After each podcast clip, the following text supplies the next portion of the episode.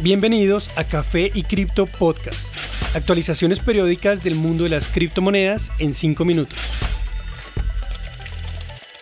Buen día y bienvenidos a Café y Cripto Podcast. Soy Elizabeth y esta es la actualización para hoy 9 de febrero de 2022. En cuanto a precios, Bitcoin continúa subiendo en días recientes. Su impulso lo ubica a 44.200 dólares, es decir, más de 25% de recuperación en las últimas dos semanas. Se acerca a una resistencia de 46.000 dólares, donde se observa la curva de precios promedio o EMA de 100 días. La recuperación de Ether lo lleva actualmente a 3.120 dólares, donde se encuentra la EMA de 50 días. Su próxima notable resistencia es a 3.300. En las últimas 48 horas, BNB pierde 6%, cayendo hasta 414 dólares, tras un máximo reciente de 440, punto donde se encuentra su próxima resistencia.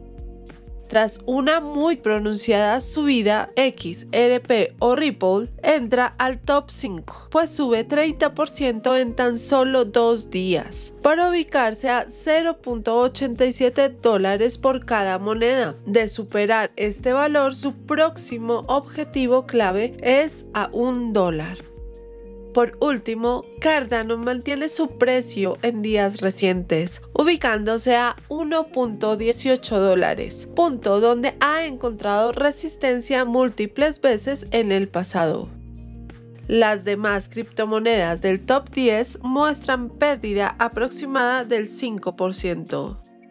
En noticias, a pesar de la reciente corrección en espacios de criptomonedas, las circunstancias han probado ser potencialmente prometedoras, según análisis del proveedor de analíticas Glassnode. En particular, el indicador de inactividad señala que Bitcoin llega a un punto de sobreventa por cuarta vez en su historia. Los valores actuales evidencian que la mayoría de transacciones vienen de personas que no conservan Bitcoin por mucho tiempo, mientras que aquellas personas que los conservan a largo plazo continúan acumulando más Bitcoin. El indicador de inactividad entre un valor de 15.000 y 250.000 señala una alta probabilidad de que el precio suba en las próximas semanas o meses. Al momento de realizar esta grabación, el valor está a 200.000. Además de eso, el porcentaje de Bitcoin en manos de aquellos que lo conservan por largo tiempo está en 76%,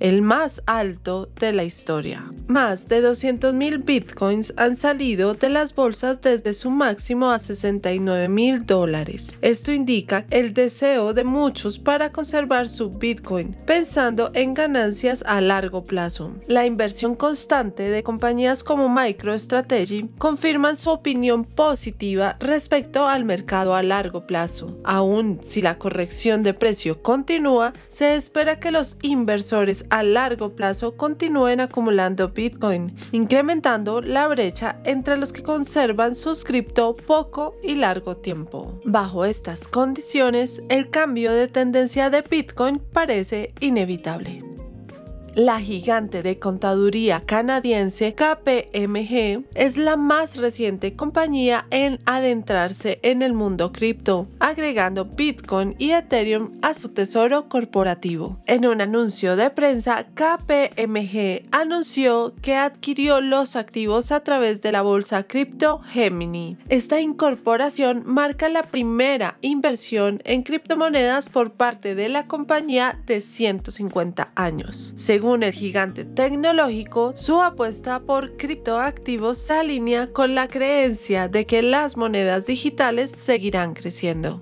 Los criptoactivos son una clase de activo que sigue madurando. Esta inversión refleja nuestra creencia de que la adopción institucional de criptoactivos y la tecnología blockchain continuará creciendo para convertirse en una parte más de la mezcla de activos disponibles Fueron las palabras del actual presidente de KPMG, Benji Thomas. En inversiones futuras, KPMG, la cual tiene casi 8.000 empleados en más de 40 ubicaciones en Canadá, apuntó que espera enfocarse en otros campos de la economía cripto, como finanzas descentralizadas o DEFI, tokens no fungibles o NFTs y el metaverso.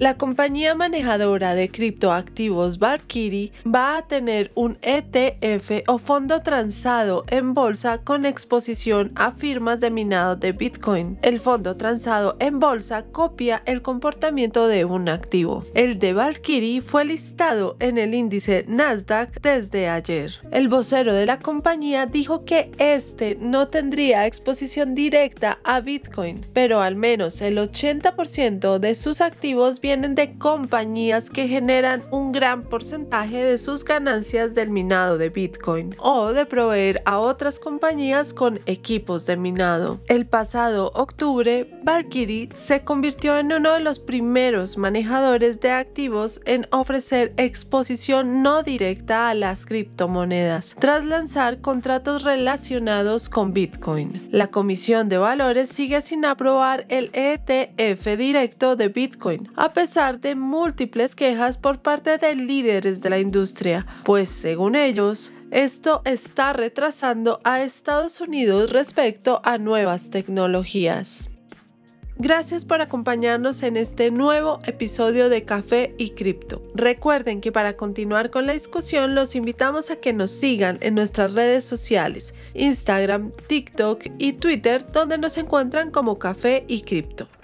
Y no olviden, la cadena de bloques vino para quedarse. Los artículos y análisis mencionados en este podcast no constituyen una recomendación u oferta de inversión ni una promesa de resultados futuros. Haremos todo lo posible para garantizar la precisión de la información incluida en este podcast sin asumir ninguna responsabilidad por información faltante o incorrecta. Las operaciones con criptomonedas implican un elevado riesgo, incluyendo pérdida parcial o total del capital invertido y pueden no ser adecuadas para todos los inversores.